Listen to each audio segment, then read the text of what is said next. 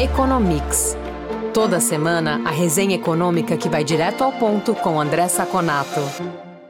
Olá, ouvintes do Economics. Aqui é o Eduardo Vasconcelos, jornalista da FEComércio. Estou aqui com o André Saconato, começando mais esta edição do podcast. Tudo bem, Saconato? Olá, Edu, tudo bem? Um olá especial aos nossos ouvintes. Saconato, o governo federal, por meio de um leilão, concedeu ao setor privado a administração da Companhia Docas do Espírito Santo, a CODESA, essa foi a primeira concessão já feita de uma autarquia responsável por gerir os portos do país. A Codesa administra os portos de Vitória e de Barra do Riacho. O fundo que arrematou a companhia deu o lance de 106 milhões de reais pela concessão, que vale pelo período de 35 anos. E já se fala que o Porto de Santos, aqui no litoral paulista, pode ir a leilão em novembro deste ano, Quais as vantagens, Saconato, de passar para a iniciativa privada a gestão das operadoras portuárias? Olha, Edu, é, é, esse é um ponto muito importante, é um fato muito importante que aconteceu, até que nós escolhemos trazer aqui para os nossos ouvintes no Economics, porque, como você disse, foi a primeira privatização nesse setor, né? E esse setor sempre foi conhecido no Brasil, pelo menos em relação aos seus concorrentes é, lá de fora, ou em portos mais modernos, como o Porto de Hong Kong, como o Porto de Roterdã, como algum porto dos Estados Unidos, como um setor que não era muito produtivo, que não tinha muita eficiência no Brasil. Então, essa é uma boa notícia, porque claramente os portos privados eles têm uma eficiência maior que os portos públicos, né? tanto em termos de tarifas menores, como em termos de serviços melhores. Então, essa é uma ótima notícia numa área do governo federal que vem funcionando a todo vapor, a pleno vapor.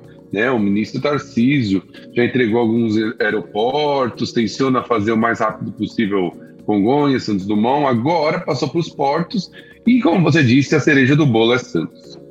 Esse foi um, uma privatização, uma concessão muito bem sucedida, porque além dos 106 milhões de outorga que você disse, ainda o terminal privado vai pagar uma taxa anual para o governo de 25 milhões e mais 7,5% das receitas para a União, todo ano, taxa fixa mais variável. E para a ANTAC, para ela fazer a fiscalização do porto, mais 3 milhões todo ano. Né? Além de tudo isso, deve ter um investimento total de 850 milhões de reais, sendo que desses 335 só para ampliação dos portos. Agora, os portos brasileiros estão passando de um sistema que nós chamamos de landlord public para o private landlord. Ou seja, quando fala landlord é, é a pessoa que toma conta, né? Se você fizer uma tradução não literal, é uma pessoa que toma conta. E aqui o que nós estamos fazendo é exatamente a concessão da autoridade portuária. O que é autoridade portuária? É como se fosse a prefeitura do porto, que cuida da infraestrutura, que cuida das divisões é, de tarefas, sendo que a, a, operação nos portos brasileiros já é privada. Né? Tem só um, um sistema ainda mais é, radicalmente liberal, que é o porto totalmente privado. Mas não é essa a ideia que a gente quer chegar. A gente quer chegar aqui nesse, nesse intermediário. Certamente vai melhorar a eficiência dos portos, certamente vai diminuir a tarifa e aumentar. E quando você aumenta a eficiência dos portos, você diminui o custo de transporte e você traz benefícios para toda a economia. Então, é uma ótima notícia e esperamos que isso chegue o mais rapidamente possível para a autoridade portuária de Santos. Saconato, o Tesouro Nacional informou que a dívida pública federal cresceu 2% em termos nominais em fevereiro, alcançando 5,7 trilhões de reais. Como está a composição da dívida atualmente e o endividamento do setor público é um assunto que o brasileiro deve se preocupar? Olha, Edu, a dívida brasileira em relação ao PIB nos, no último ano, ela se estabilizou, até caiu um pouquinho, né? Porque na pandemia nós tivemos que gastar um montante muito maior, fazer um déficit muito maior, que gerou um aumento de dívida, mas ela se estabilizou até por conta da arrecadação melhor desse ano. É óbvio que isso não dá nenhuma folga para o governo. Não tem folga para, por exemplo, tentar tirar o teto de gastos, cumprir o teto de gastos, porque essa recuperação que nós tivemos da arrecadação não vai continuar ano.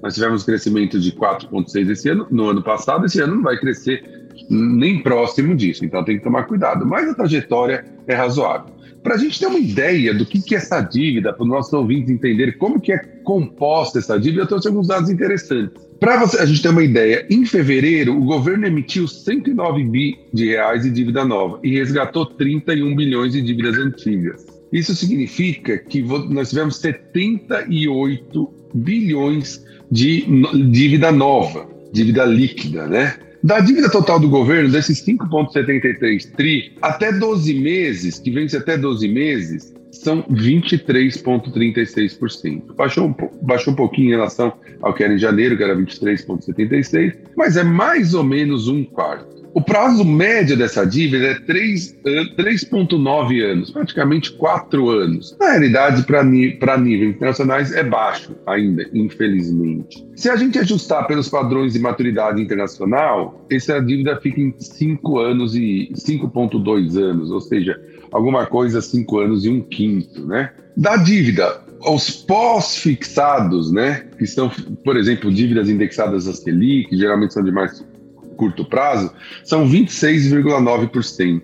Daqueles de preço, sabe, sabem aquele que tem PCA mais tanto e PCA mais, que são mais de longo prazo, 29,56%. E ligado ao câmbio, só 4,44%.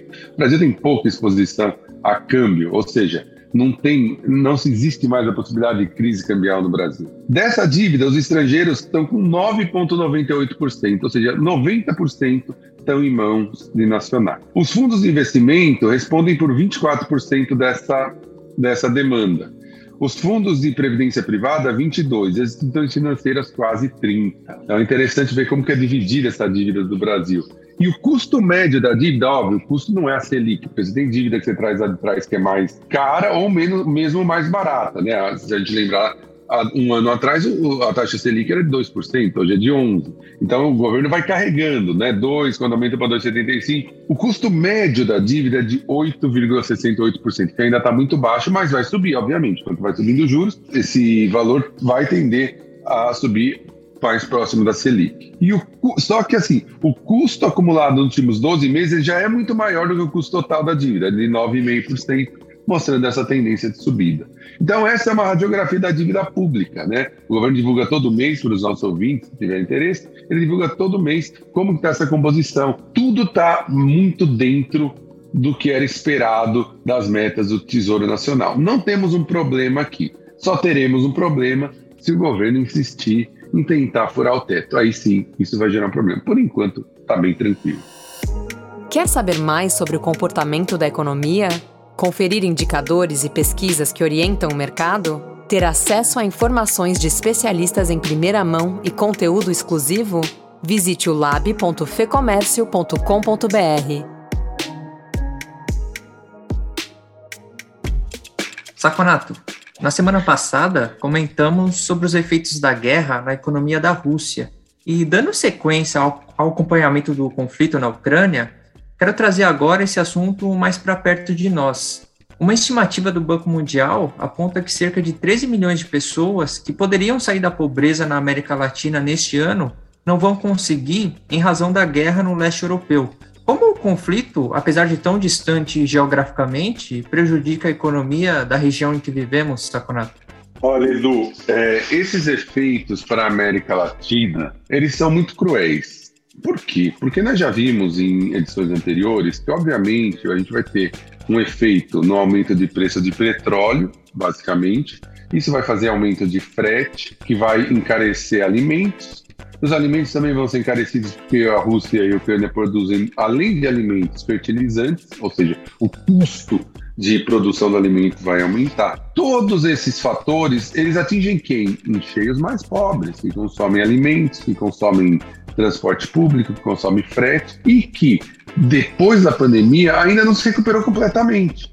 Né? Então, assim, quando ele começou a recuperar, começaram a conseguir emprego, começaram a diminuir desemprego, você vem outra crise que vai bater principalmente no poder de compra. E o pior, isso se junta a um cenário muito complicado na América Latina, porque nós estamos estamos vindo de uma recuperação econômica que gerou inflação, então o poder de compra já está sendo corrido pela inflação. Essa inflação vai gerar aumento de juros, os bancos centrais já estão aumentando os juros, tudo isso somado ao mercado de trabalho fraco. A soma de tudo isso é que, basicamente, principalmente as pessoas mais pobres, que já tiveram um problema muito sério de educação nesses dois anos da pandemia, né? De, eh, eh, estudos mostram que, por exemplo, o que as crianças perderam podem fazer com que, em média, de escola, podem fazer que, em média, na vida adulta a renda dela seja em média 10% menor, principalmente as mais pobres, né? Então tudo isso torna o cenário muito complicado. O que faz as, essas estimativas de 13 milhões de pessoas que sairiam da pobreza se não tivesse a, é, a guerra vão continuar na pobreza porque não conseguem evoluir, principalmente por conta dos preços, né? Então é, é, um efeito na América Latina muito ruim e pior, e pior, é um efeito concentrador porque esse efeito é sentido muito mais na, nas classes mais pobres. Por isso que é importante, o máximo possível, que essa, se resolva o mais rápido possível essa, essa pendência lá no, na, na, invasão da, da Ucrânia pela Rússia, para que o efeito seja não tão grande, principalmente nos países mais pobres. Saconato, a China tem enfrentado um novo surto de Covid-19 e o governo decretou lockdown em grandes cidades, como Xangai. Além de pôr um freio na economia, a medida tem desgastado o governo com a opinião pública, não é? Como o coronavírus está atrapalhando os planos do Xi Jinping?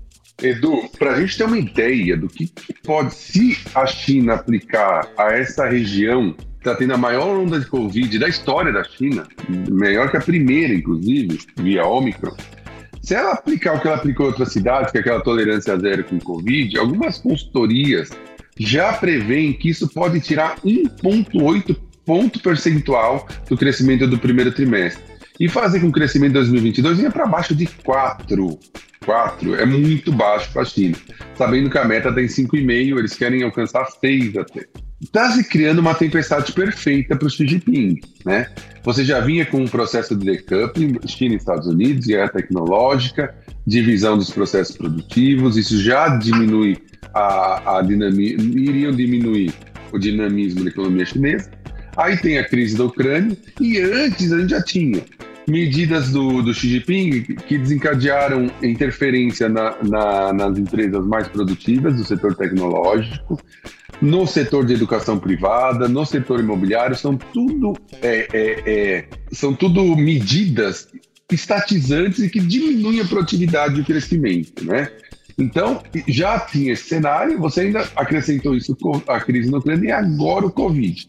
Só para ter uma ideia, uma das planos, por exemplo, é dividir 25 milhões de pessoas dentro da, da, de Xangai em dois grupos de 12,5 milhões, e cada uma trabalha dia sim, uma, um grupo trabalha na segunda, outro na terça, outro na quarta, outro na quinta, ou seja, diminuir 50% a produção. Essas restrições, se forem colocadas assim, pode custar 46 bilhões de dólares por mês para a economia chinesa.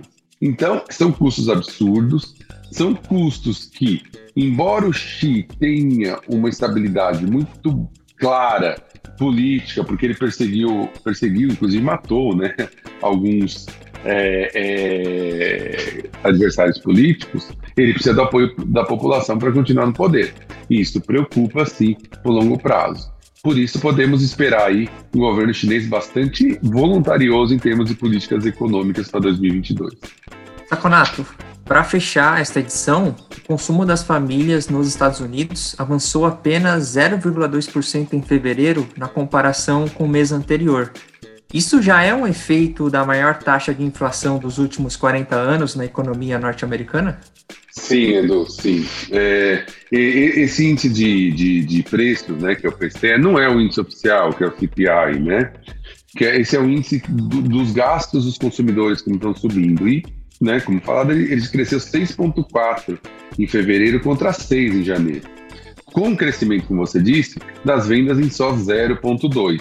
É, perguntado sobre as condições atuais, os consumidores americanos mostram comportamentos muito dúbios eles falam: olha, tem muita coisa boa, o mercado de trabalho está bombando, Covid já não é mais um problema, mas por outro lado, essa guerra vai introduzir essa invasão da, da, da Ucrânia pode introduzir um problema de inflação ainda maior e eu já estou sentindo a inflação. Esse 02 ele foi muito puxado por serviços, bares, restaurantes, pós-advento uh, da Omicron, né? Mas o restante já não está tão positivo. Isso significa que a inflação já está interferindo no consumo americano, sim. E o Banco Central, leniente com a inflação, vai fazer com que uma parte do ajuste, do processo de ajuste da economia que está muito aquecida, seja feita por perda do poder aquisitivo via inflação, que é o pior dos mundos. O Banco Central americano está utilizando o caminho mais fácil para o governo, mas pior para os consumidores. Saconato, é isso por essa edição. Obrigado pela entrevista. A gente volta a se falar no próximo episódio do Economics. Muito obrigado, Edu, pela conversa. Obrigado aos ouvintes que estiveram conosco até agora. E nos falamos na próxima edição do nosso podcast. Informação e análises inéditas. Mobilização empresarial. Ferramentas de negócios exclusivas. Tudo isso você encontra no lab.fecomércio.com.br. Acesse agora e confira.